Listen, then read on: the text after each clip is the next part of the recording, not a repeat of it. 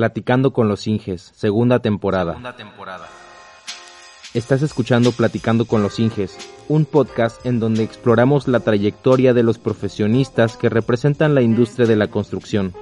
Soy Jonathan Hernández, ingeniero civil de día y creador de contenido por las noches. A veces al revés, a veces al mismo tiempo. A veces al mismo tiempo. Y me siento con mis invitados para tomarnos una taza de café mientras platicamos sobre qué se siente ser parte de la industria, experiencias, lecciones aprendidas, sueños, aspiraciones, errores, tropiezos y mucho, mucho más. Mucho más. Platicando con los Inges es una producción original de Todo Civil. Para más información, te invito a que visites www.todocivil.com www.todocivil.com y conozcas de primera mano los proyectos en los que estamos trabajando. Sin más preámbulos, te dejo con el episodio de esta quincena. Hola, hola, ¿qué tal ingenieros? Bienvenidos a un nuevo episodio del podcast en el que tuve la oportunidad de platicar con un especialista en mecánica de suelos y geotecnia, el ingeniero Gerardo Martínez de la Fuente, director de la empresa Geotecnia Estructural, una empresa local de aquí de Monterrey, Nuevo León, con presencia en otros estados de la República con diferentes proyectos y bueno, platicamos un poco los inicios laborales dentro de esta industria, algunos consejos para pedir trabajo, algunas experiencias sobre todo para principiantes y las personas que estén interesadas en algún momento fundar su propia empresa y este tipo de cuestiones que a muchos nos quitan el sueño y nos motivan día a día para pues seguir adelante en esta hermosa carrera. También tocamos temas sobre qué incluye o cómo es el proceso de un proyecto de mecánica de suelos y geotecnia para pues evaluar el suelo en el que se cimentarán diversos tipos de estructuras. En esta zona del norte del país, del norte de México, hay suelos un poco más rocosos a diferencia de en el sureste del país, que de donde su servidor proviene, en donde los suelos son más compresibles, suelos más deformables, suelos en donde las estructuras incluso se llegan a hundir, edificios, casas que se hunden y todo lo contrario aquí en el norte del país, en esta zona tan particular que pues hasta eh, se construye sobre laderas de montañas. Sin más que decir, yo los dejo con esta charla que tuve con el ingeniero Gerardo. Espero que sea de su total agrado. Si le diera un minuto para presentarse con la audiencia de todo civil, ¿de qué forma lo haría? Pues yo creo que lo básico, principalmente mi nombre, Gerardo Martínez de la Fuente, soy ingeniero civil, egresado de aquí de la Universidad Autónoma de Nuevo León, Nací y vivo aquí en Monterrey. Este, me gradué hace cinco años de la generación 2009-2014 y pues desde hace cinco años que empecé con este proyecto de geotecnia estructural y gracias a Dios nos hemos mantenido fuertes y, y vamos creciendo. Básicamente es dentro de lo que es del campo de la construcción, se podría decir. Por lo que veo, más o menos somos de la misma generación. Sí, de hecho, cuando estaba viendo todos tus videos dije, este chavo como que es de mi edad, una próxima. Yo soy 9-2, ¿qué año eres? ¿Mande? ¿Qué año eres? ¿En qué año naciste? 93. ah, pues un año de diferencia, sí, sí, sí. Ok, perfecto. No, pues está interesante, de hecho, está interesante que, que un año a los 27 pues ya tenga su, su propia empresa, ¿no? Y, y, esté activo en la industria. Eso es algo que a lo que muchos le estamos tirando, ¿no? Y muchos de los que nos están escuchando pudieran tener dudas al respecto. En lo personal, ¿qué fue lo que lo motivó a estudiar esta carrera? Pues mira, yo la verdad desde que estaba en la preparatoria siempre como que me gustó el lado de la arquitectura. Okay. Y pues siempre, o sea, le decía así, no sé, a mis papás, de que, ah, pues yo quiero estudiar arquitectura, arquitectura. Pero pues mis papás también me decían que, o sea, pues no te ves directamente por eso, o sea, también checa otras carreras que a lo mejor te pueden gustar y pues a lo mejor a la mejor hora decides otra cosa. Y sobre todo ellos también me mencionaban que mejor ingeniería civil porque había más campo laboral. Y recuerdo que en la preparatoria nos dieron, creo que fue en tercer semestre parece, este, nos dieron un librito de todas las carreras que ofrecía la Universidad Autónoma de Nuevo León. Y no te miento, lo chequeé varias veces todo el librito de que todo, todas las carreras. Dije, a ver qué más me llama la atención y puedo ver, puedo ver también otra opción. Y te lo juro que ninguna, o era arqui o era ingeniero civil. Pero que en, lo particular, ¿qué, que le llamaba la atención de, de la arquitectura y de la ingeniería? Pues yo creo que tanto mejor los dibujos, las maquetas, o sea, en sí, la construcción, una fachada o sea, pues tú sabes que en arquitectura un render que pues obviamente pones a todo detalle la fachada, el interior, el exterior, vende. O sea, un muy buen render vende. Y obviamente, ¿quién no quisiera tener una casa o un edificio pues así? Eso lo ves bien bonito y dices, no, hombre, esto va a pegar muy bueno. Sí. y era como que una de las cosas que más me llamaba la atención. Ya, pues a la mera hora me fui por ingeniería civil este, y le hice caso a mis padres de que pues había por un poco más de campo laboral. Y pues la verdad no, no me arrepiento, o sea, excelente carrera, este, aprendí demasiado. Y pues digo, no, si hubiera estudiado arquitectura yo creo que iría lo mismo, o sea, la verdad no creo que me hubiera arrepentido de, de nada. A fin de cuentas, todos estamos en el mismo ramo de la construcción y disfrutamos lo mismo, por así decirlo. Sí, que muchos estudiantes tienen la tienen esa, digamos, esa mm, perspectiva de que una carrera se diferencia muchísimo de la otra. Entre arquitectura e ingeniería civil realmente no hay mucha diferencia, ambas se desarrollan dentro de esta misma industria. Tanto un arquitecto como un ingeniero civil en determinada, mm, por ejemplo, para la construcción, ambos son aptos. Entonces, realmente ese es uno de, de los paradigmas que intentamos romper aquí en, en este podcast y en todo el contenido de Todo Civil. Pero bueno, platicamos un poquito más sobre su experiencia en la universidad. Ok, ok. ¿Algo en especial o...? ¿Cómo, eh, ¿cómo fue el inicio en, pues en esta etapa universitaria? No, pues mira, pues la verdad los primeros, yo creo que dos semestres es comúnmente el valga la redundancia lo que llaman el tronco común, que son las materias muy básicas, este, que las matemáticas o la competencia comunicativa y todo eso tranquilo, yo creo que a partir de semestre, o al menos el plan de estudios que yo tenía en universidad, porque ahorita ya la universidad cambió a plan de estudios diferente, este, al menos el que nosotros teníamos, yo creo que a partir de tercero como que ya empezaba a saber un poco más de cosas de, pues de la, en sí de la carrera, de la ingeniería, más aplicado. Y así te la llevabas y hasta, ¿qué será? Como, yo creo que octavo, noveno, ya es cuando cambiaba un poquito y ya se relajaba más este, sí seguías viendo materias obviamente más enfocadas, pero ya como que un poco más relax. Porque también pues la gente, los alumnos, muchos buscaban pues empezar a buscar trabajo para cuando se graduaran no empezaran a batallar con, con encontrar un trabajo. Otra gente pues obviamente, principalmente foráneos, que a lo mejor por necesidad pues de que, oye, pues ocupo trabajar sí o sí, o sea, pues ocupo mantenerme. Sí. Entonces, pues yo creo que pues una experiencia, la verdad, muy, muy linda, o sea, se batalló, este, reprobé algunas materias, gracias alcancé a salir en los cinco años que, que es el normal del plan de estudios. Sí. O, eso sí, los últimos semestres me la pasé, o sea, no te miento, con hasta nueve, diez materias para poder recuperarme y salir en los cinco años que son, y pues lo cumplí, no sé cómo, pero lo cumplí con todo y el trabajo y lo puede sacar adelante. Que mucho de lo que llegamos a pensar en esta etapa es que nuestras calificaciones nos van a definir como profesionistas y en realidad para nada. No, no, no, no, para nada. ¿En la universidad qué área le gustaba más? Pues de los suelos en sí, de lo mismo que me dijo ahorita, fue de lo que más me, me fue gustando. Este, obviamente también había ahí amor un poquito por las estructuras, este, no al 100, ¿verdad? Digo, porque pues, tampoco no es ahorita mi especialidad, pero pues también me gustaba.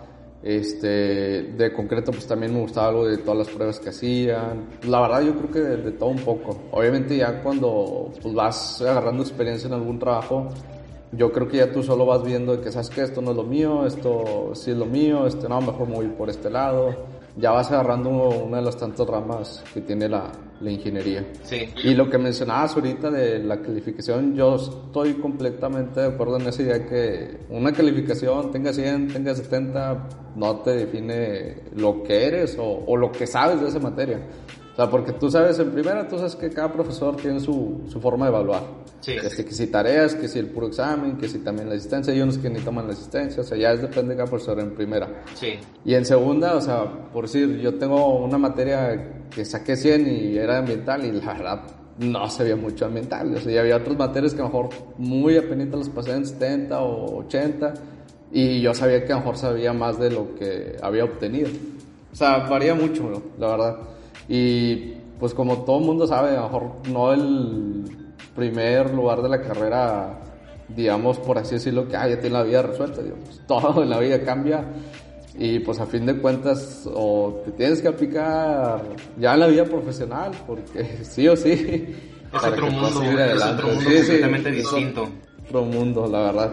Y agarrar experiencia, pues en obra o en cualquier cosa de, de la rama, tanto de ingeniería y arquitectura, también sabes que es totalmente diferente a lo que te enseñan en, en la facultad.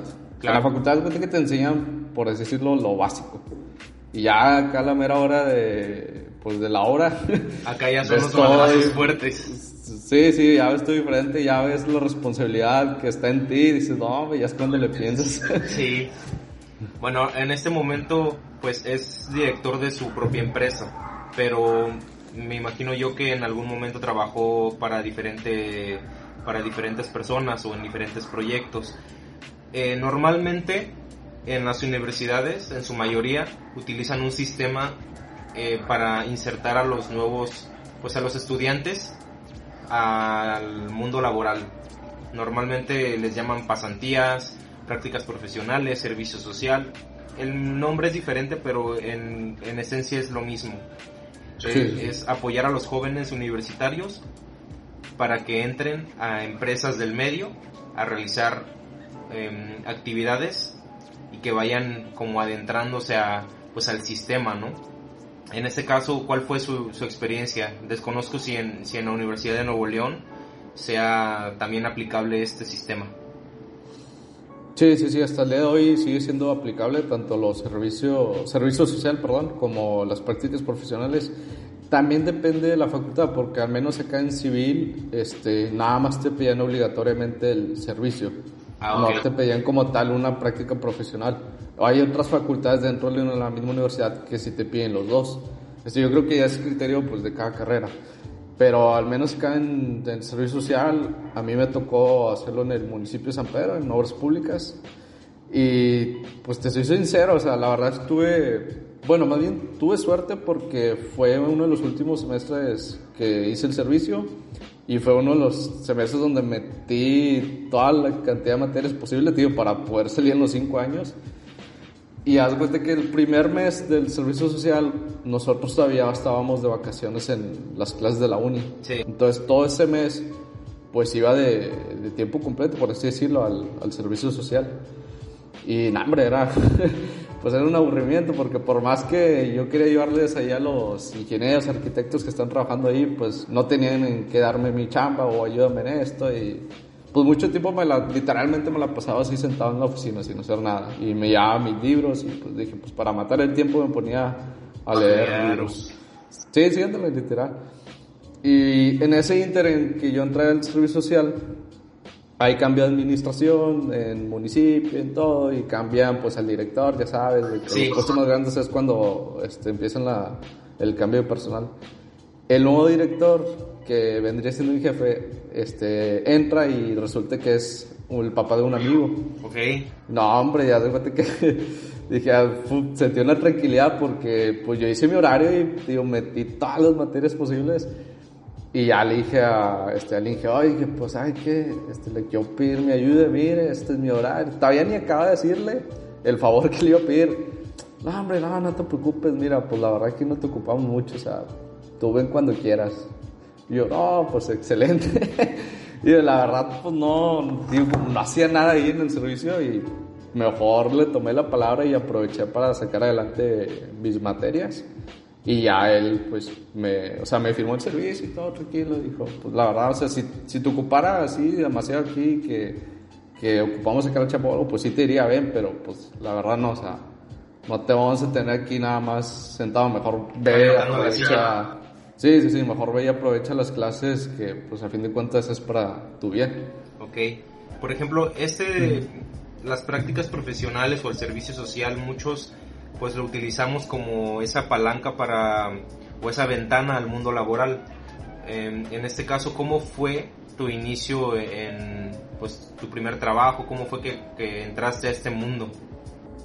Pues mi primer trabajo fue justamente en, otro laboratorio de suelos, una gran empresa de aquí de, de, Monterrey. Fue en el agosto 2012, si no me equivoco. Y desde ahí, pues, empecé en lo más básico. O sea, empecé de ayudante de laboratorio a realizar granulometría, este, humedades de los suelos, límites. Y ahí me mantuve, yo creo que como, como un año. Desde esa empresa estuve en total como unos tres años.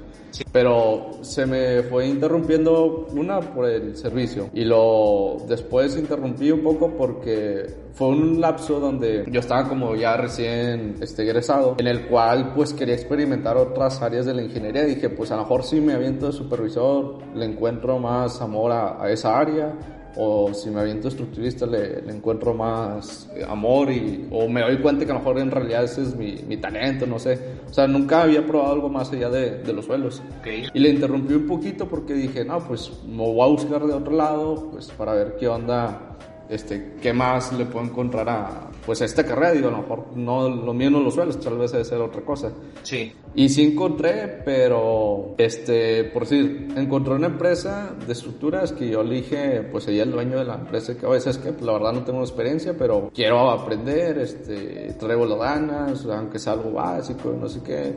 Y él me dijo, no, pues sí, vente, o sea, aquí ocupo gente. No, pues ya está. Este, me, en esa empresa, para adelantarte, duré dos semanas y me salí. ¿Por qué? Este, ahí va, ahí va.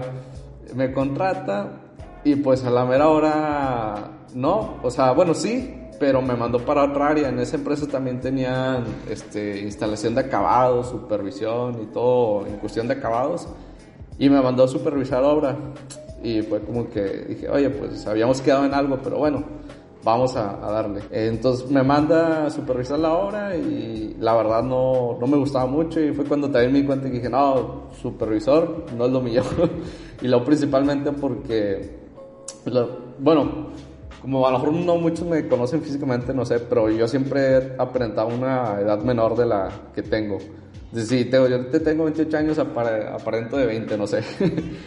Y algo de que los albañiles, pues yo creo que decían, ¿y este niño qué? O sea, me va a venir a dar órdenes o algo y no te hacían caso. Y la neta, pues me da coraje porque yo, no manches, o sea, vengo a hacer mi trabajo y luego vengo a pasar cosas así porque no te hacen caso a los albañiles, pues como que no. Este, y en esa obra estaba en el aeropuerto de aquí de Monterrey. Y pues para los que nos escuchan que están aquí en Monterrey, saben que el estacionamiento por hora, pues te cobra fácil, no sé, 40, 50 pesos, no recuerdo en cuánto te cobra. Y a mí me da coraje porque era de que yo tenía que ir en mi vehículo y dices, bueno, está bien, pero de perder en gasolina o para... Cuando menos, sí, sí, sí, sí. Y no, el ingeniero no te daba nada, nada, nada. Entonces yo no lo iba a dejar en el estacionamiento del aeropuerto porque me iba a salir una la nota al final del día. Imagínate, de las 8 horas de trabajo, pues ¿cuánto iba a hacer? Entonces yo lo que hacía, a un kilómetro y medio, dos kilómetros de ahí del aeropuerto, había una placita comercial nueva que están construyendo unos locales pequeños Todavía no la terminaban, pero el estacionamiento ya estaba habilitado. Y lo que ya hacía era estacionar ahí mi carro y desde ahí me iba caminando hasta la obra. Dije, pues no, no iba a pagar y aparte no tenía dinero suficiente como para pagar todo ese dinero. Y ya estuve ahí como dos semanas, pero haz de cuenta que en ese inter yo me di cuenta que ese ingeniero de plano era, pues, no quiero decir grosería, ¿verdad? Pero era muy, muy malo. Y luego otro arquitecto que ya tenía tiempo trabajando ahí también me dijo él, de que me dice, yo la verdad creo que acabo esta obra y ya me voy. Dice, no, aquí no le veo crecimiento. Crecimiento ni futuro. Sí, sí, un amigo de la facultad justamente entró una semana antes que yo a esa misma empresa. Y él sí se quedó como unos 5 o 6 meses, pero lo mismo, ya cuando se salió me dice, no, me, me salí por lo mismo, o sea, la verdad este ingeniero me aplicó varias, este, pues se podría decir que lo mandaba vueltas o, este, cosas así en su carro que eran vueltas de él y no te ni gasolina. Un chavo dijo, nada. Dije, me fue bien en, en salirme a las dos semanas. Dije, la verdad me vale si se molesta o no, pero pues, no voy a estar aquí estancado. Y ya después de eso, este, pues batallé un poquito. Lo bueno que regresé al mismo laboratorio de suelos donde ya había trabajado antes, como tengo ahí confianza con, con el ingeniero, me dijo, no, sí, vente tú aquí, no hay problema, aquí las puertas abiertas. Regresa y ya otra vez, sí, sí, sí, otra vez ya me... Me fui por ese lado. también, ¿no? Es, es como un consejo importante para los las personas que nos estén escuchando, hay que siempre cuando em, cuando salgas de una empresa siempre hay que hay que tratar de salir en, las, en los mejores términos porque nunca sabes qué vueltas va a dar la vida y en qué momento eh, vas a regresar. Entonces, exacto. Siempre es mejor acabar en buenos términos. En todos, en todos lados, cualquier profesión. O sea, al menos que digas tú, no, ¿sabes qué? O sea, ya, ya estoy harto aquí de esta empresa, me voy a salir. Pues ahí sí, o sea, ni cómo acabar en buenos términos. Claro. Pero mientras se pueda, en buenos términos, porque como tú dices, la vida da muchas vueltas y no sabes cuándo puedes ocupar de ayuda de, pues, de esa persona. o personas ahí este, cercanos a, a, la empresa. Y fíjate, bueno, volviendo un poquito a ese tema, yo, quizá como en el 2011, yo creo, me había puesto a buscar ya, recuerdo que estaba como en cuarto o quinto semestre de la facultad me había puesto a buscar este pues trabajo, pero la verdad como no conocía mucho de en dónde ir, qué empresas, eh, pues, las pocas que encontraba mandaba pues ahí de que correo, llamaban, que oye pues a ver si hay una vacante, pero la verdad nunca me llevan a contratar, o sea, sin experiencia y aparte muy chavo. Pues, es muy difícil que te lleguen a, que, que, eso es muy común porque cuando yo he trabajado en otras empresas, eh, a mí me ha tocado ver esos correos me ha tocado ver correos de estudiantes que buscan una oportunidad y sinceramente ni siquiera pasan un primer filtro. Entonces yo creo que sería conveniente aprovechar este episodio para dar un par de consejos como de qué manera em, de qué manera subir de nivel al pedir una oportunidad de trabajo. Porque por ejemplo el correo creo que es lo más típico que, que pudieran utilizar y creo que es lo, lo menos efectivo porque para empezar los correos tú sabes que se pierden muy fácil y pues no, normalmente la, persona a cargo no es la que está revisando los correos, entonces pues pasan desapercibidos los correos.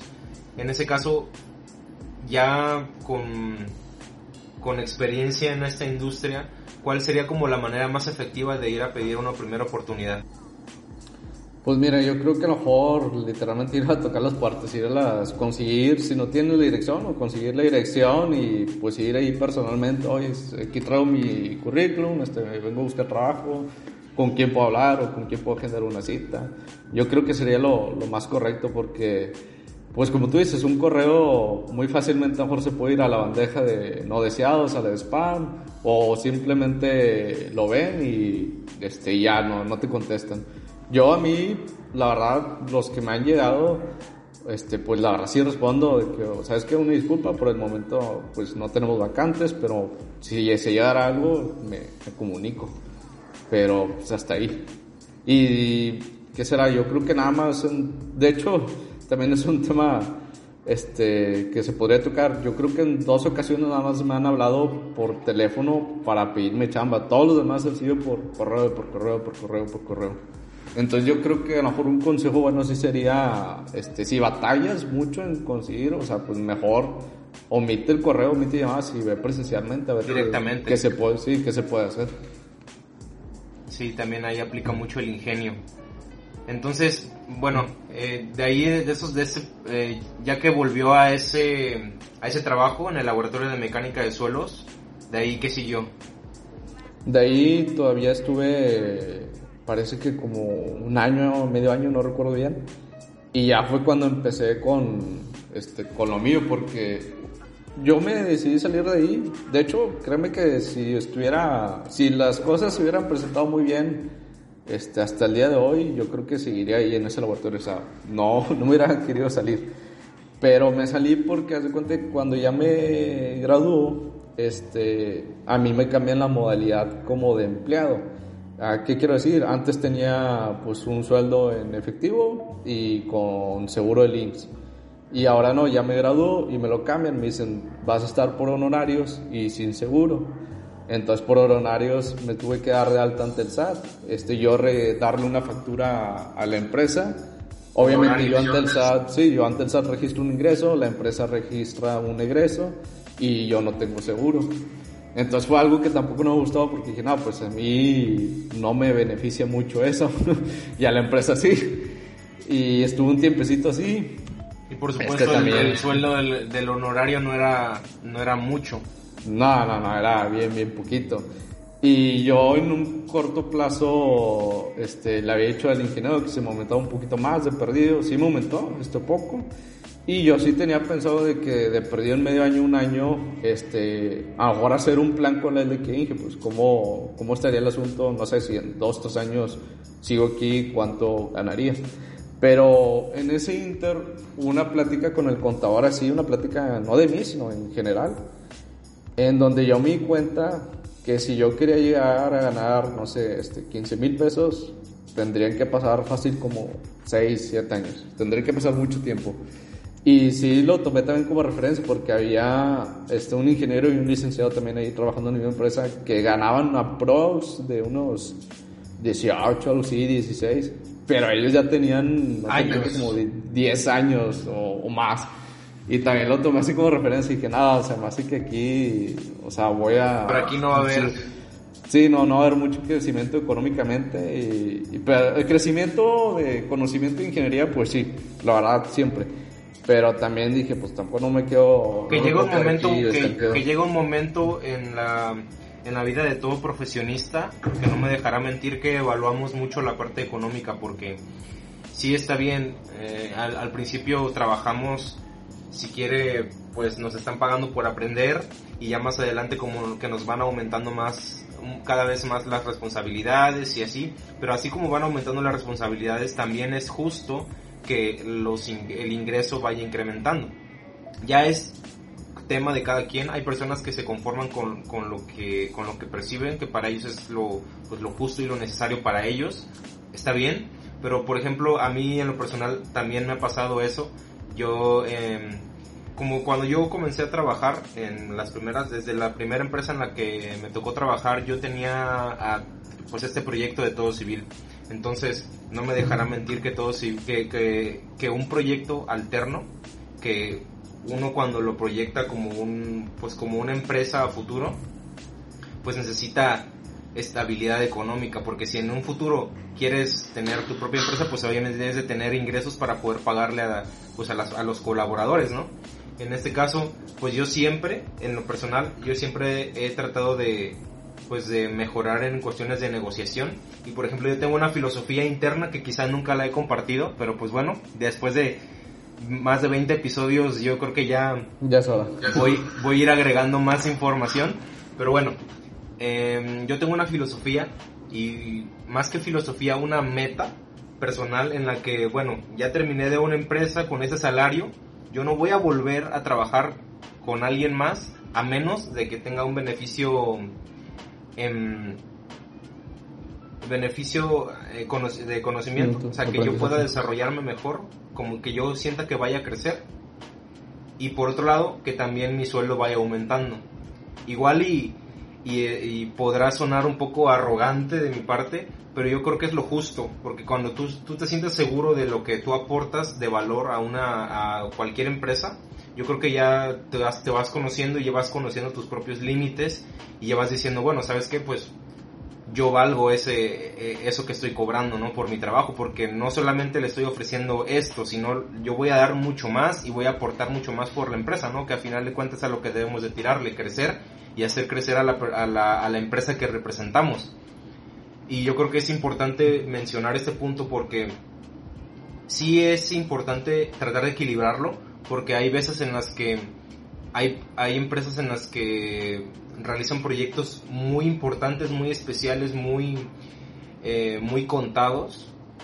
Y ahí tienes que aprender a evaluar, bueno, está bien, voy a trabajar por este sueldo, que quizá no es lo que yo ganaba anteriormente o quizá no está dentro de mis expectativas, pero pues bueno, evaluando qué tipo de cosas voy a ver, qué cosas voy a aprender o o, qué responsabilidades voy a voy a voy a obtener al estar dentro de esa organización, bueno, pues yo creo que también eh, es válido eh, ajustarnos en cuestión económica y va y, me aviento. Yo creo que va muy de la mano la versatilidad de cada uno, ¿no? Sí, sí, sí, porque mira, por ejemplo, yo, o sea, como recién egresado, pues obviamente yo creo que en todos lados te van a pagar muy poco y, y siempre tienes que decir que, bueno, eres recién egresado, aguantas o no puedes exigir mucho. Pero yo, en este caso, lo veía a futuro y dije, bueno, a unos 3, 5 años, si yo sigo igual aquí, ¿cuánto pudiera llegar a ganar? Pero si veo que literalmente voy a estar ganando lo mismo o un poquito más, pues yo, ¿para qué me, me quedo aquí esperando? Y por decir, también ese ingeniero yo le habíamos, o yo y un amigo le propusimos una idea de hacer crecer la empresa, pero como que no le gustó mucho, como que a lo mejor era muy cerrado, de que no, sabes que ya nada más con esto, o sea, no quiero seguir este, creciendo más. Este, otra cosa que también por ahí, o sea, bueno, fue uno de los motivos que me salí fue que quería aprender mucho de, de campo, o sea, yo a campo no salía mucho en ese entonces, esto si salía era muy poco, pero quería aprender de las herramientas de perforación, este, que, cuáles son los tipos de brocas que hay, de qué diámetro y de qué esta broca, en qué tipo de suelo se usa, este, o cuando ya topas con roca, cómo tienes que meter el doble de barril giratorio y todas esas cosas. Y yo quería aprender, pero el ingeniero era así como que, no, tú yo me acá en oficina, yo me voy a sacar los reportes, que pues obviamente también me gustaba, de que pues elaborar el, el perfil, el reporte, este, estar ahí en contacto con los clientes, pero también quería aprender del lado de campo. Y total, este, eso fue a mis 23 años, todo ese Inter. También, o sea, de todo eso mismo se involucra que yo tuve un pensamiento así de que dije, bueno, a futuro, ¿qué quiero? O sea, qué es lo que estoy buscando para mí, este, crecimiento, crecimiento personal, aprendizaje, económicamente, todo. Y ya traía esa idea de, pues, poner mi negocio y dije, no, ¿sabes qué? Mejor de una vez lo pongo, a ver cómo me va, si me va bien, pues, con madres, y no, este, ni modo, ya le buscaremos por otro lado a ver qué, qué se va dando. Y ya fue en ese inter donde me salgo, pongo mi empresa, perdón, pongo mi empresa, y pues a darle, a darle. Obviamente al inicio pues vas teniendo muy muy poco trabajo, desde ir tocando puertas, este, conseguir clientes por internet y pues todo. O sea, al principio es muy muy batalloso y yo creo que puede ser para cualquier profesión, cualquier tipo de negocio que cuando vas emprendiendo siempre siempre vas a batallar al principio. La cuestión nada más es de tener paciencia. Mucha, mucha paciencia para poder seguir creciendo. Y gracias a Dios desde que pues puse mi negocio, la verdad que me he ido aprendiendo más cosas que yo creo que a lo mejor no las hubiera aprendido y principalmente lo de campo, o sea, todo lo de perforación, lo que he aprendido hasta el día de hoy, nunca lo, lo aprendí ahí y también otras cosas en sí de, pues de la ingeniería, una solución o algo, yo he ido moviéndome este, leyendo más libros o buscando alguna referencia o algo para una solución en, en, especial. Que a lo mejor ahí yo creo que sí lo hubiera llevado a aprender, ¿verdad? No digo que no, pero no sé en cuánto tiempo.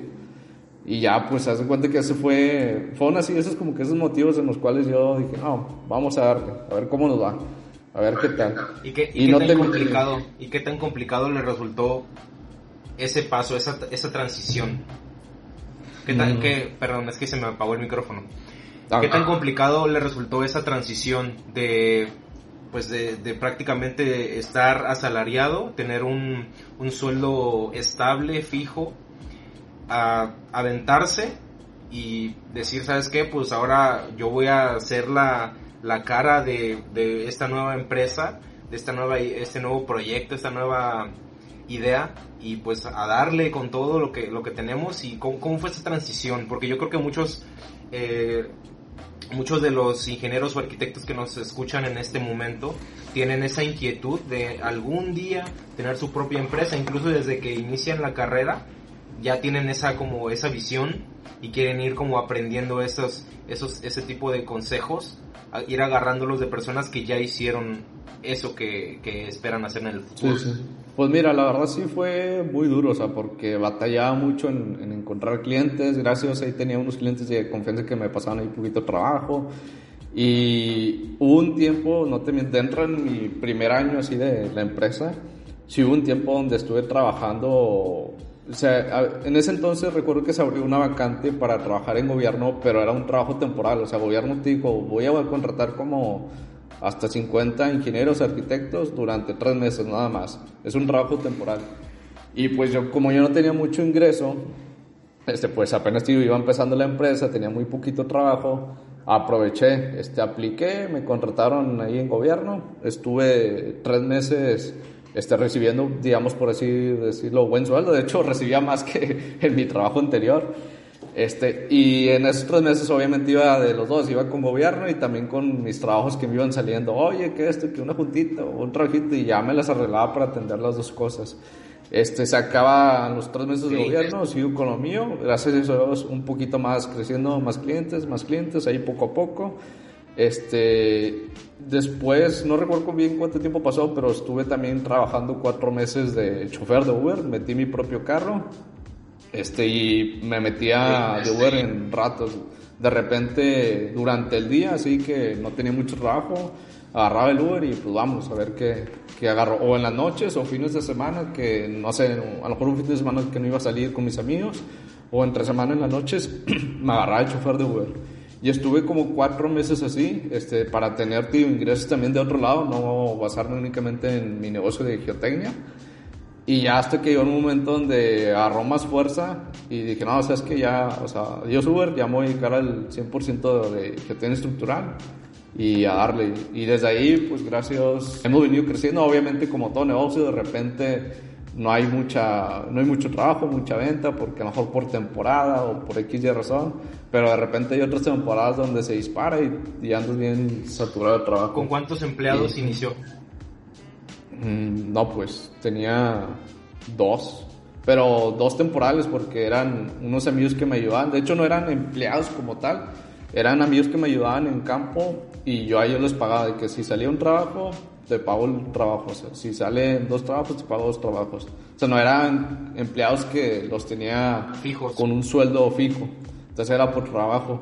Y así me mantuve con ellos, este, yo creo que año y medio, dos años tal vez. Y ya después contraté a uno ya de este fijo.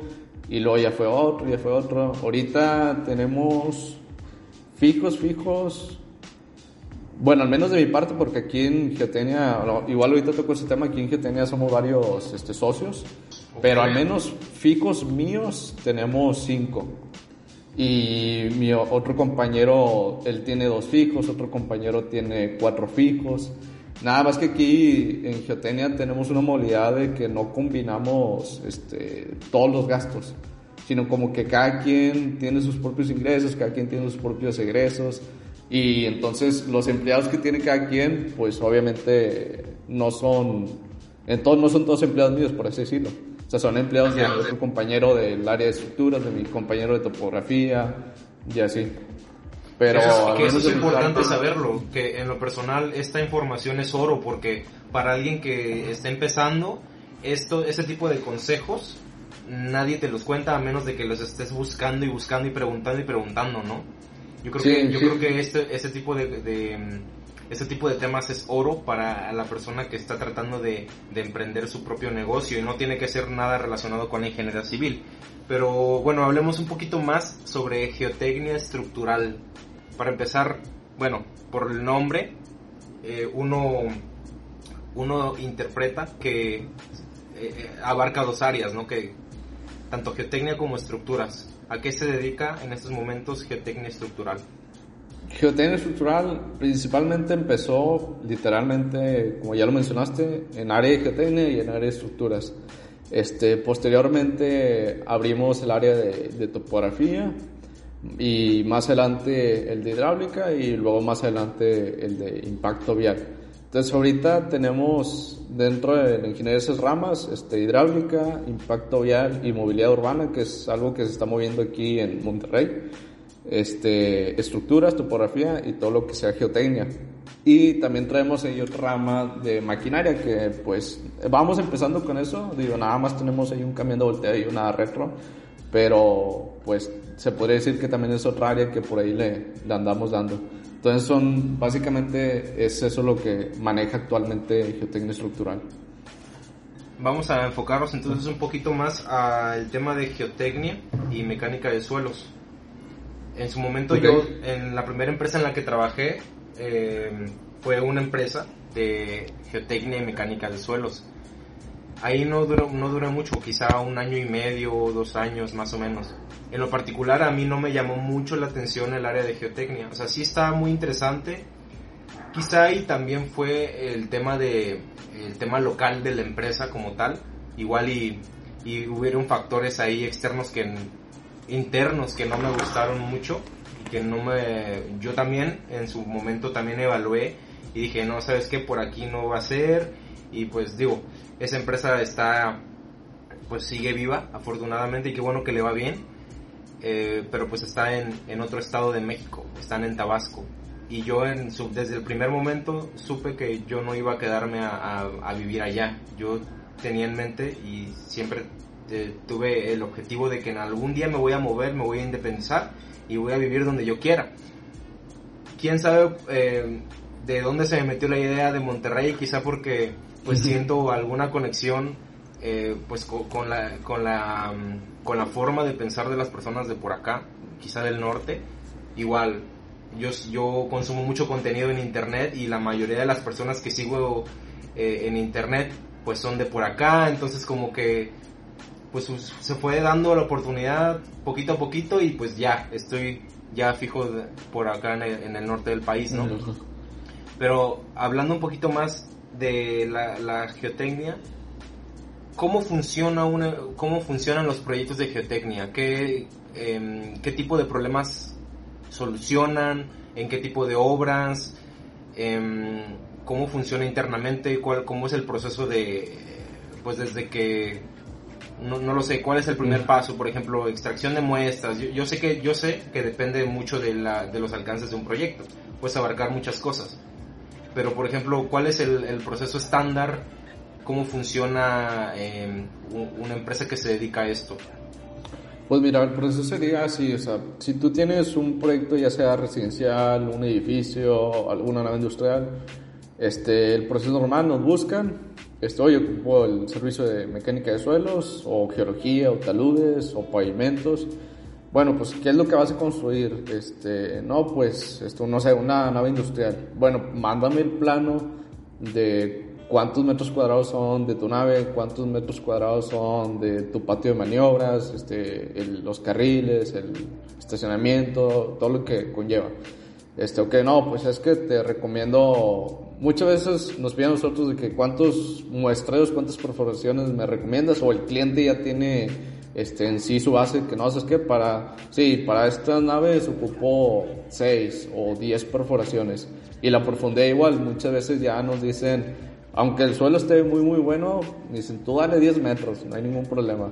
Este, entonces ya nos dicen, ¿sabes qué? Ocupo tantas perforaciones a tantas profundidades para definir la cimentación de, de la nave, si con zapatas y con pilotes, y también para lo de pavimentos y los firmes. Sabes que ocupo, no sé, cinco muestreos con PCA. Para los que no saben, PCA es un pozo a cielo abierto. Este, entonces ya, ¿sabes qué? Bueno, ahí te va el costo de tantos PCAs que me estás solicitando, tantos PCA, digo, tantos soldados, perdón, que me estás solicitando, este es el costo. Nos contratan, vamos a campo, hacemos la extracción de los muestreos, este, tanto la perforación como los PCAs, y ya nos la traemos al laboratorio y ya en laboratorio hacemos las pruebas de propiedades índice como es granulometría, límites, humedad, este, y para pavimentos pues las pruebas que correspondan del CBR y todo eso, ¿no? Este, ya teniendo todos los resultados, se le dan los, o sea, ya teniendo los resultados del laboratorio, se le procede a dar los resultados al cliente de, ¿sabes qué? Este, vas a ocupar esta cimentación, pero el tipo de suelo que hay en el sitio ocupas de esta cimentación. Y se pueden dar este, dos, tres opciones, o a veces si el suelo nada más ocupas pilotes, pues solo pilotes, porque sí me ha tocado proyectos que me dicen clientes, no, no, o sea, principalmente residencial, no, nada más quiero unas zapatitas, algo pequeño. yo, no, yo, espérame, yo, el suelo está muy, muy blando no está óptimo para una cimentación de zapatos, tienes que usar pilotes sí o sí. Y hay gente sabe si lo hace, no, hay unos que a lo mejor no me hicieron caso y pues bueno, ya es muy su bronca. Este, si, quisieron, si quisieron ahorrar dinero, pues vale, o sea, ya tú sabes. Yo te, yo te di la solución. Entonces eso básicamente es lo que viene siendo, digamos, el proceso. Obviamente Si es un trabajo que ya se construyó, que a lo mejor ya tiene ahí algún problema, pues ya sería evaluar, este, oye, ¿sabes qué? Pues mi casa o la nave está presentando grietas, asentamientos, o en un talud que construyeron pues se vino abajo, cómo hay que repararlo, cuál viene siendo el procedimiento. y pues ya se empieza a hacer ahí un pequeño peritaje, primero ver cuál, cuál es el problema del por qué se presentó la falla o, o ese asentamiento. Y ya posteriormente a lo actual, pues ver cómo, cómo repararlo. En sí, digamos que eso viene siendo lo, lo que es de geotecnia, de mecánica de suelos. Ya al final se obtiene un, un informe, un reporte de los resultados y se dan las respectivas recomendaciones para diferentes proyectos. Sí, sí, sí. Que para los que sean nuevos en, en este, pues en esta industria con este tipo de temas, eh, no me dejará mentir aquí el ingeniero, los geotecnistas, los expertos en suelos pueden participar en prácticamente cualquier proyecto porque toda la infraestructura está desplantada en el suelo, ¿no? Entonces, eh, hay una interacción bastante importante entre el suelo en el que se asienta una estructura, en el que se desplanta, y la misma estructura. Muchas veces el suelo rige el tipo de cimentación y las características de esta que se deben de aplicar. Por ejemplo, a mí me ha tocado la experiencia de trabajar en Tabasco, donde los suelos son altamente compresibles, muchas arcillas, muchos limos, pero mucha, mucha materia orgánica. Es decir, material en descomposición, muy apestoso, lo que quieran, pero sin ningún tipo de propiedad mecánica favorable para, pues para cimentar. En este, eh, bueno, ese es el tipo de suelos que, predominan allá en el, en el sureste mexicano. Y estamos de acuerdo de que eh, el tipo de suelo varía incluso si tú te paras en un punto y tú te y tú haces un sondeo en ese punto y te separas a escasos metros de él, puedes encontrar un perfil estratigráfico súper súper diferente al que al, al, al, sondeo inicial, ¿no? Por ejemplo, En, lo, en lo personal, ¿cómo lidia con, con esa incertidumbre al momento de proyectar porque, por ejemplo, pues para, para un tipo de estructuras podrás hacer, no sé, unos tres sondeos, pero para otros uno. Entonces, no realmente no tienes como ese control eh, en lo personal. No tienes como ese, ese 100% de seguridad de que pues el terreno eh, pues va a presentar esa estratigrafía en la que tú estás calculando, ¿no? En lo personal es, es con lo que yo batallo mucho, pero es un problema interno. Yo sé que yo, sé que los proyectos no, no es viable para nada pues hacer un montón de sondeos, que sería lo ideal, pero hay muchos proyectos en los que se te limita, ¿no? Entonces tienes que trabajar con, lo, con la información que se te da. Pero por ejemplo, ¿cómo lidia pues un geotecnista en su día a día, ¿no? Pues es básicamente tienes que también ponerte mucho acuerdo con el cliente, o sea, por decir, si tienes un terreno de 30 por 30 metros, lo más recomendable es hacer dos sondeos. O sea, si el cliente te dice, no, hazme cuatro, hazme cinco, pues mucho mejor. Al fin de cuentas el cliente lo está solicitando, lo va a pagar y, y qué bien. Pero muchas veces si yo, imagínate que voy con el cliente y le digo, no, vamos a hacer cinco sondeos, no, ¿por qué tantos? O sea, es un terreno pequeño, no es necesario que hagas mucho. Entonces ya le propones, pues, ¿sabes qué? Vamos a hacer dos. Este, ya, no, pues ya está. Pero también depende de la zona, o sea, lo bueno que nosotros ya hemos sondeado en muchas partes y ya conocemos la zona, que sabes que en esta zona hay suelos muy blandos, este, todo se comporta muy, muy similar, al menos un 70-80% igual. Oye, ¿sabes que En esta zona la verdad está muy variado, si tienes un terreno grande te recomiendo hacer demasiados sondeos porque varía mucho, en unas zonas tienes la roca casi nivel de piso y otros que tienen la roca a 7 metros, entonces ya, ya depende, pues vamos viendo la magnitud del proyecto y la zona, ya proponemos este, cuántos son de hacer. Obviamente, si en un proyecto dices, oye, de este punto a este punto cambió demasiado, pues háblame, o sea, yo siempre pongo eso en mis informes. Si cualquier duda que se iba a presentar antes o durante la obra, háblame, o sea, ven más viable que le demos una solución antes de que construyes y después se vengan los problemas. O sea, si de pura casualidad, sí, no, no me ha llegado a pasar, pero que dices, oye, cambió bastante, este, ya cuando hicimos las excavaciones o las perforaciones de los pilotes, cambió bastante el terreno, pues ya lo checamos, pero gracias a Dios hasta ahorita nunca me ha pasado.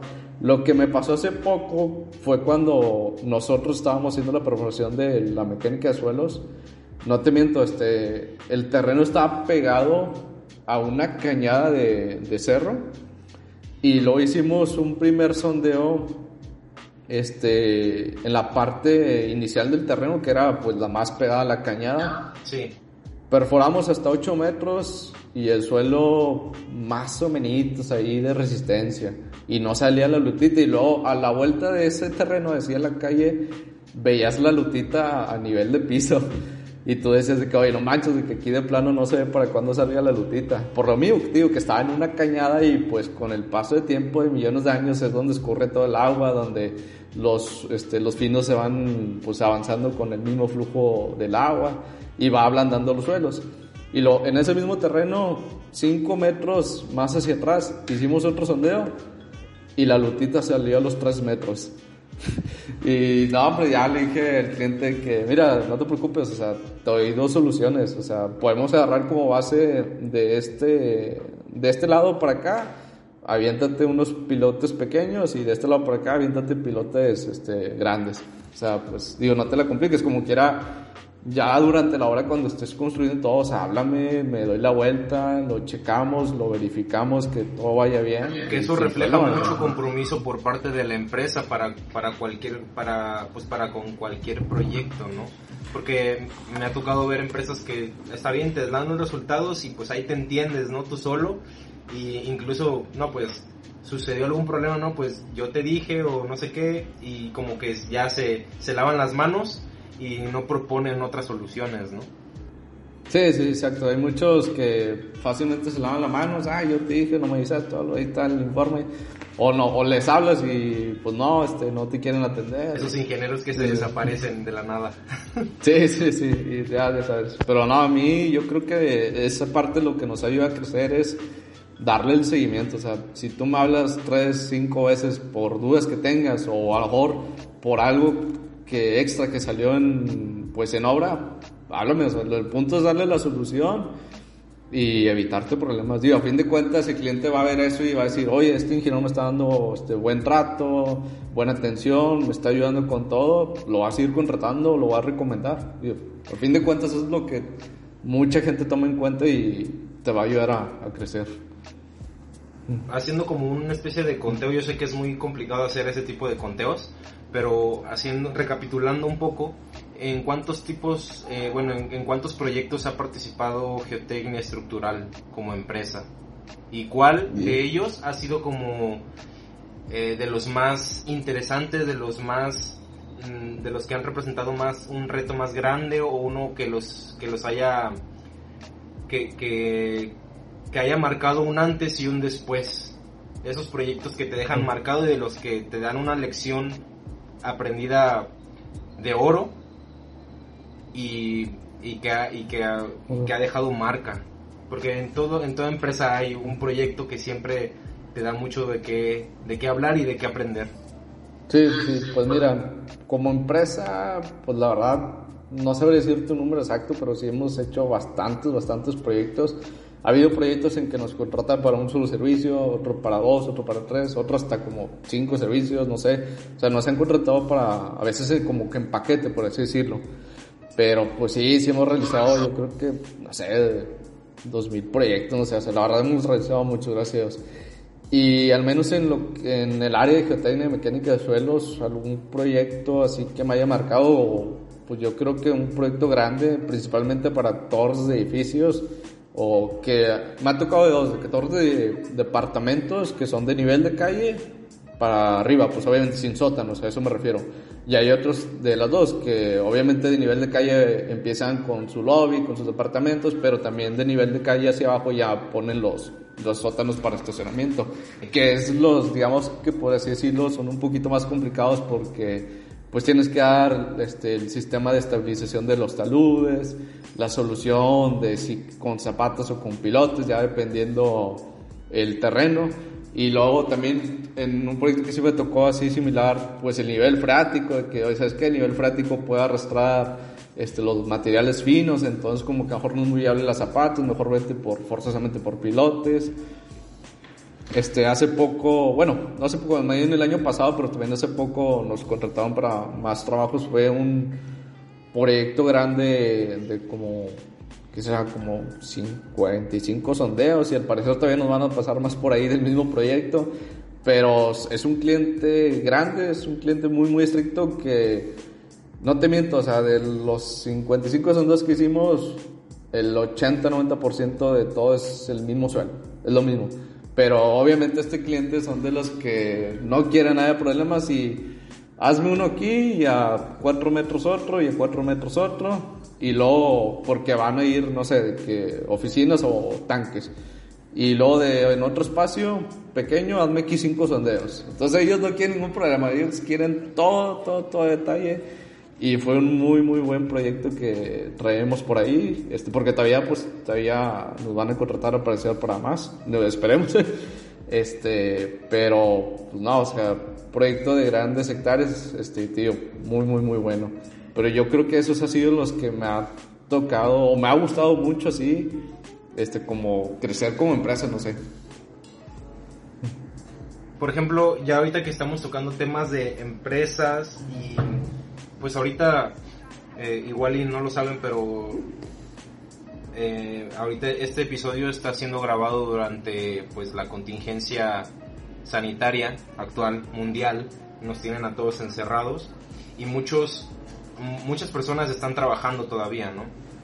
Em, pero por ejemplo, este pues este periodo de aislamiento en el que a muchos se les vio obligado a cambiar su dinámica eh, interna para, para trabajar, eh, a muchos los ha obligado a voltear a ver las plataformas digitales como formas de trabajo, ¿no?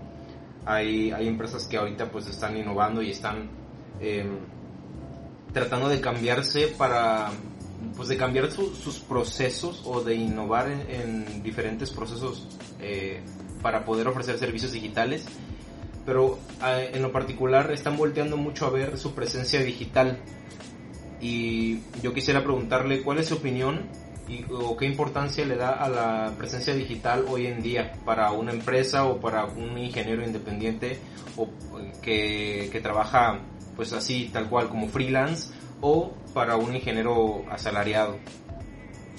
No, pues sirve demasiado, la verdad. Sirve, sirve mucho. Este, nosotros empezamos con Facebook y después ya nos integramos a Instagram y Instagram, créeme que yo creo que es de las plataformas que más te pueden servir para cualquier profesión, cualquier tipo de negocio que tengas porque yo lo veo de esta forma, en, en, Facebook como que siento que no estás tan interactuando con tus posibles clientes y en Instagram como que sí lo veo más de esa forma, que interactúas mucho con tus posibles clientes o con los clientes que ya tengas, este, puedes interactuar más, yo lo veo de esa forma. Y siento que es de las plataformas que hoy en día tiene mucho más potencial para hacer crecer tu negocio, pero sí es muy, muy, muy bueno utilizar las, las redes sociales. Y más si tú dices, oye, ¿sabes qué? Voy, apenas quiero empezar por ahí poco a poco a ver la página de una vez, o sea, del negocio que tengas pensado, este, o si tú dices, quiero, yo como arquitecto, yo como ingeniero, quiero lanzarme, pues dale, o sea, haz tu plataforma y poco a poco vele pegando por ahí. Cuando menos te lo esperas, vas a tener muchos seguidores. Sí, claro. Claro. Y yo creo que lo más importante y para, y digo como consejo de alguien que, que crea contenido desde 2013 y que le ha hecho de todo un poco.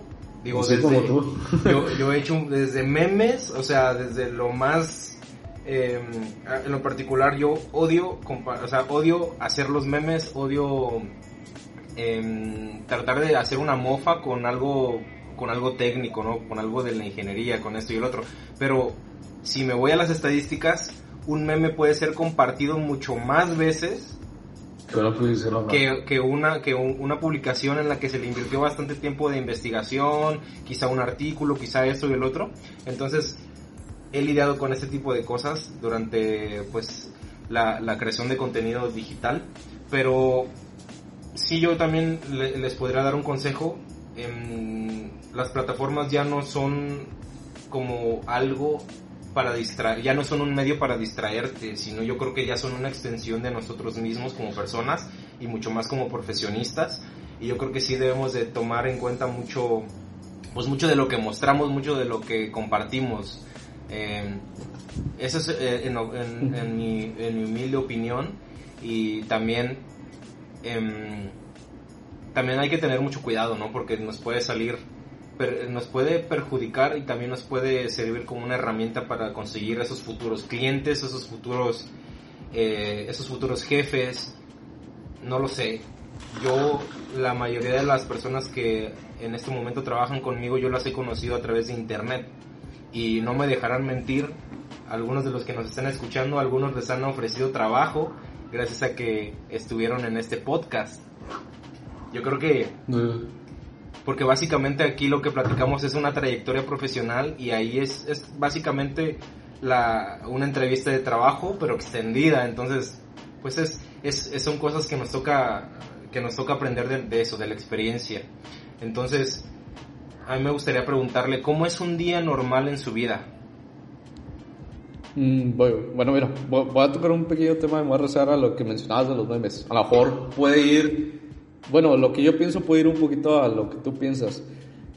Un meme a mí me pasó, este, yo publiqué, no como tal meme, pero publiqué ahí algo de, de ingeniería, este, que algo que daba risa, o sea, era así como una broma. Lo publiqué en mis redes sociales de GT Estructural y lo mismo, o sea, porque era algo así como de risa, pum, seguidores y likes y compartidas y bastante. Pero yo también, como que hay una línea que dices tú, oye, o sea, sí está bueno publicar ese tipo de cosas para mejor conseguir más seguidores, pero tampoco no muchas veces publicar memes porque después tu página a lo mejor ya no se va a ver seria. O sea, ya van a decir, ah, es una página que nomás pone, no sé, tonterías. Pero entonces como que yo lo veo de esa forma, como que hay una pequeña línea que dices, bueno, de vez en cuando sí publica algo así como que de risita, de broma pero no pierdas el hilo de que es una página seria o es una página que ofrece servicios, contenido, que también, pues digo, lamentablemente, pues a lo mejor no tiene mucho el potencial de lo que va a tener un meme, pero tienes que seguir con, con esa línea de, con ese hilo de seriedad, o sea, tampoco no te puedes dar el lujo de estar publicando este, cualquier este, cosa de, de broma. Yo lo veo así, esa es mi opinión. Y también saber exactamente qué publicar, porque yo también veo este, historias o publicaciones de otras empresas, no, no ingeniería, sino así de cualquier cosa.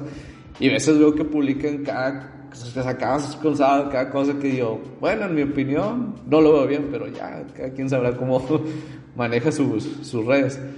Este, y ahora sí, respondiendo a la pregunta de cómo es mi día, pues muy bueno ahorita la verdad con esta contingencia está muy muy tranquilo la verdad hasta ya te aburres en estar en casa no, se bajó la chamba bastante gracias a Dios hemos tenido un poquito trabajo pero pues hay mucho mucho tiempo libre pero antes de la contingencia este pues la verdad era de que levantarte bueno al menos yo me levantaba como a las 5 5 y media y desde que bañarte almorzar salirte a trabajar este, con los perforistas o que si tenía una junta programada, pues irme a esa junta a las 8, 9 de la mañana, no sé, ya depende de la hora. Y básicamente, en resumen, mi día es de que durante todo el día, de, te estoy hablando de 8 a 5 de la tarde, una prox o 6 de la tarde, es estar atendiendo clientes, ya sea a veces por correo, a veces de que por llamada, por mensaje. No me puedo yo asentar a trabajar en un informe durante el día porque no me dejan, te lo juro. O es de que una llamada o es de que un mensaje. Y yo para hacer todos los informes que elaboro tengo que estar encerrado, en silencio. Si acaso de repente pongo poquita música, porque a veces si pongo música también como que no me concentro. Y tengo que estar así de que en silencio todo y que nadie me interrumpa para yo elaborar un informe y lo estoy haciendo. Y mi rutina básicamente es eso, o sea, durante todo el día estoy en campo, checando que la perforación vaya bien, checando una obra, atendiendo clientes en llamadas. Ya cuando se baja, o sea, bueno, ya después de las 6, 7 de la tarde, que ya digamos que nadie me molesta, ahora sí me tranquilizo un poco, descanso tantito y empiezo a hacer mis informes. Y a veces estoy 11, 12 de la noche trabajando porque pues tengo que sacar un informe. O veces entre semana, no sé, me agarro a descansar en la noche y los fines de semana le doy con todo. Me agarro te lo juro que todo un sábado completo desde 8 de la mañana y me agarro a hacer informes, informes, informes, informes y me pueden dar las 10 de la noche y acabé y ya se que me siento así como que tranquilo. Pero pues básicamente ese es mi idea, o sea, estar atendiendo llamadas o estar buscando clientes y así. Perfecto. ¿Qué es lo que más le gusta de la industria de la construcción? No, pues lo mismo a lo que me dedico, los, los suelos, lo que más, más me gusta. Obviamente no, no te voy a decir que la obra es fea, no te voy a decir que eh, un área de la arquitectura es fea, no, pues cada uno tiene lo suyo. Pero al menos en mi opinión, lo que más me gusta es de los suelos. Y obviamente también, tío, cuando voy a obras a checar algún tema o algo, también me gusta ver cómo están este, haciendo el proceso. De hecho, es algo que me, gustó mucho tuyo, que, o sea, que haces en tus días, que tratas de, de hacer un video de, de todo el proceso de detalle, cómo se va armando, porque eso es muy, muy bueno. Es algo que no en la facultad nunca, nunca te lo van a enseñar. O si te lo van a enseñar, va a ser muy básico. Y es muy, muy, muy bueno lo que tú haces con tus plataformas, tratar de hacer la mayor posible de cantidad en contenido para que los nuevos estudiantes egresados pues agarren, digamos que experiencia laboral, aunque sea por videos, pero que vayan aprendiendo. Que de hecho es una, pues eso es algo que se ha, que he ido implementando a lo largo de los años. Digo, yo esto lo hacía al principio por hobby, realmente como para para poder algún día, pues básicamente como para ir formando como la, la disciplina, porque es un trabajo.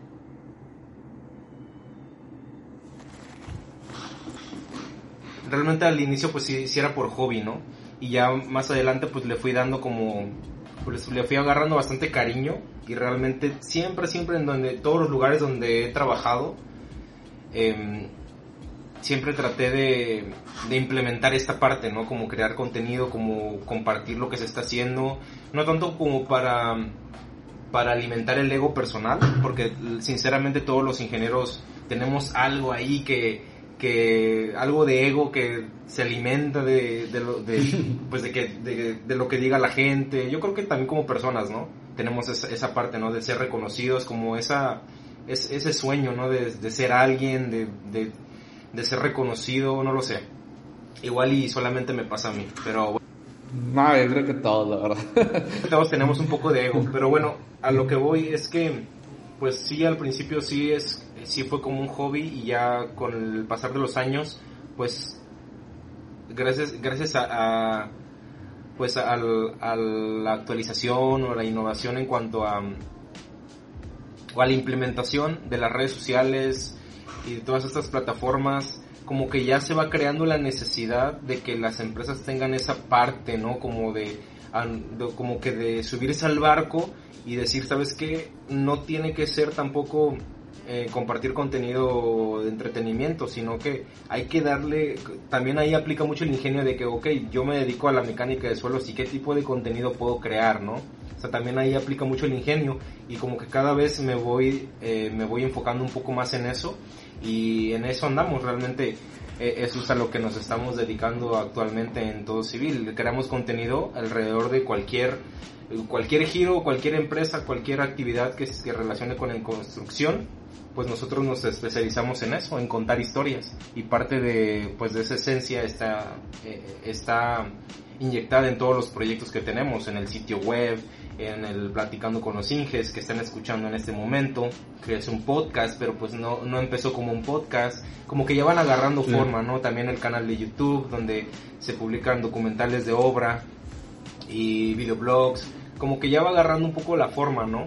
Y yo por eso le preguntaba un poco sobre eh, la cuestión de emprender, como cómo se comienza, porque realmente comenzamos sin nada, comenzamos desde cero y también esa duda, ¿no? También esa, en algún momento, eh, a, todas las personas que emprenden, como que les como que les da la curiosidad o como que tienen esa necesidad de saber que no son los únicos que están haciendo eso, ¿no? Como que dices, quiero, quiero como que empaparme del conocimiento de otras personas que ya lo hicieron, que están más adelante y, aprender, ¿no? Y también si yo también puedo aportarle algo a esa persona, pues adelante, ¿no? Y así se va haciendo una buena comunidad. Yo creo que, que más que nada es eso, ¿no? Hacer la comunidad. Yo creo que ese es el secreto de, de, esto, de, de, las plataformas. Y me gustaría preguntarle, eh, bueno, tocar dos últimos puntos para terminar este episodio. Eh, me gustaría que mencionara tres cualidades que usted, como director de su propia empresa, considere esenciales para un profesionista en la actualidad? Mm, pues tres, responsabilidad, dedicación y compromiso, yo creo que son, digamos que los más importantes. O sea, tienes que, si vas a emprender, como lo digo, cualquier negocio, o sea, tienes que dedicarte al 100. O sea, como puede ver, semanas, días donde vas a estar trabajando más de 12 horas, puede haber ratos donde a lo mejor no vas a tener trabajo, pero tienes que ver la forma de sacar, o sea, más bien buscar trabajo, este, buscar clientes, tienes que echarle pues chingazos de, de, todos lados, o sea, no te puedes quedar con los brazos cruzados y, y paciencia también, tío. O sea, mucha, yo, yo a lo mejor yo creo que veo eso, que mucha gente emprende un negocio, este, y no sé, al medio año o al año ya quieren hacerse millonarios. Y yo, nada, o sea, nunca sabes, vete poco a poco, vete poco a poco y para cuando menos te lo esperas, a mejor ya vas a tener muy, muy, muy bueno tu negocio, a lo mejor ya te va a buscar para expandirte.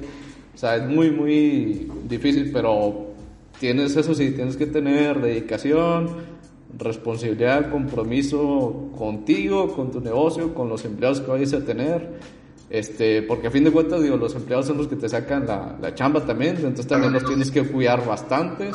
Claro, claro. Y, y eso sí, eso por decir, si tienes socios, bueno, en este caso, que aquí en GT Instructores son varios, este, pues comunicación, confianza con ellos. Sí. Y algo bien importante, este, nunca, nunca, digo, a mí me ha pasado, nunca intentes traicionar, o bueno, más bien, checa qué tipo de gente te, te asocias, porque si en cuanto veas algo muy extraño con una persona, sabes que mejor ni te metas. Y a mí me ha pasado, o sea, gente me ha buscado, pero como que de repente no, no me da confianza, ¿sabes qué? Mejor no. Y con la gente que actualmente trabajo, pues, ¿qué te digo? Ya tenemos mínimo cuatro años con los que actualmente estamos trabajando, ya tenemos unos tres, cuatro años, o sea. Y hemos venido súper bien, nunca hemos tenido ningún problema ni económicamente, ni personal, ni profesional, nada, nada. Siempre todo es con eso, con sinceridad, este, responsabilidad y cada quien con lo suyo. Perfecto. Y ya para terminar este episodio, ingeniero, me gustaría que mm, le diera un consejo a los futuros profesionistas, ya sea arquitectos, ingenieros, o cualquier otra carrera afín a la industria de la construcción, porque me ha tocado ver hasta contadores que tienen su propia empresa y están en la industria de la construcción o no tienen nada que ver, pero tienen su empresa y ahí le están dando y, gracias a Dios salen adelante. Pero a esos futuros profesionistas que nos están escuchando, a esos miembros de esta buena comunidad que se ha formado. Es un consejo para esos futuros profesionistas que nos escuchan, que quizá todavía no tienen ni idea de qué, a qué se quieren dedicar, pero sin duda pues ya tienen el objetivo, em, pues como objetivo la industria de la construcción, ¿no? Ya sea desde una, el área de proyectos o ya sea desde estar trabajando en campo con los trabajadores. Hay campo laboral para todos. Yo me gustaría que termináramos con un consejo. Pues consejo principalmente para los estudiantes es que busquen trabajo. Desde ya, si estás en tercer, cuarto, sexto semestre de tu carrera, busca, busca como puedas trabajo. Aunque tú digas, voy a batallar en la carrera, voy a batallar con las materias por la saturación de tiempo, búsquele porque lamentablemente yo creo que cada día está más difícil encontrar trabajo sin experiencia, o sea, ya te graduaste y no tienes una experiencia, yo creo que es muy, muy difícil. Y créeme que si estás trabajando y estudiando a la vez, muchas cosas las vas a ver de manera más rápida. O sea, no es lo mismo estar sentado frente al profesor explicándote un procedimiento constructivo a que imagínate que te estás explicando el procedimiento y a lo mejor tú ya lo viste y ya le agarras más la onda y dices, ah, esto que dijo, sí, o sea, es lo mismo que vi acá o es similar, nada más que usamos un poquito método diferente, pero te va a servir demasiado, demasiado si estás trabajando y estudiando al mismo tiempo y para cualquier profesión, la verdad, para cualquier profesión yo creo que te va a servir bastante. Y pues para mejor egresados, así que digamos que por X y a lo mejor nunca pudieron buscar un trabajo o tener la oportunidad, pues a darle, o sea, yo creo que tocar puertas de todos lados presencialmente, porque como le decíamos hace rato, este, por un correo muchas veces no te van a dar respuesta de nada, y mejor presencialmente, buscar, buscar. Perfecto. Pues muchas gracias Inge. Em, yo creo que con esto terminamos el episodio. Esto fue un episodio más de Platicando con los Inges. Y nada, nos estamos escuchando en el próximo. Nos vemos dentro de 15 días. Saludos para todos y que siga creciendo tu canal. Principalmente ya vi que también en Latinoamérica te, te escuchan por allá los videos en YouTube. Entonces que sigas creciendo también, dije. Y darle para todo y cualquier duda que tengan, con toda confianza que nos manden un mensajito. Este, correo, algo, algo importante que se me olvidó, pero bueno, lo vamos a editar. Eh, ¿De qué manera pueden contactar eh, contactarlo usted si tienen alguna duda o si requieren algún servicio de geotecnia, mecánica de suelos, estructuras, construcción? ¿Algún estudio de estos, de este tipo? ¿De qué manera pueden contactarlo? Eh, principalmente mi correo que es contacto arroba geo de geotecnia, las primeras letras, EST de estructural, igualmente las primeras letras, .com, contacto arroba geoets.com. Este, principalmente mi correo para la gente que es de aquí de México, pues mi celular 811 00 768 89. Este, y pues para foráneos de foráneos de país, gente que nos está escuchando ya por Chile, Ecuador, ya es que también te, tienes seguidores de qué lado, dije, pues yo creo que a lo mejor principalmente el correo para o mensajito por WhatsApp también puede ser que nos contacten de, de qué lado. Perfecto. Yo aplaudo esa apertura porque hay personas que son que no, no tienen como ese, ese canal de comunicación y es bastante importante mantenerlo, ¿no? Sí, sí, sí. Este, pues nada, toda la información de Geotecnia Estructural y el ingeniero Gerardo Martínez las estaremos dejando en la descripción para los que nos están viendo a través de YouTube en la descripción de, este video para los que están eh, escuchándonos en cualquier plataforma de, de streaming, igual en la descripción de este podcast, ahí está el contacto. Aquí acaba este episodio, pero nos vemos dentro de 15 días. No sé dónde me escuchas, así que te invito a compartir este episodio en tus historias de Instagram mencionando nuestra cuenta arroba platicando con los Inges, para que pueda conocerte y de paso me ayudes a que este programa llegue a más personas como tú. No sé qué hora tengas, pero por si las dudas, yo me despido deseándote buenos días, buenas tardes o buenas noches.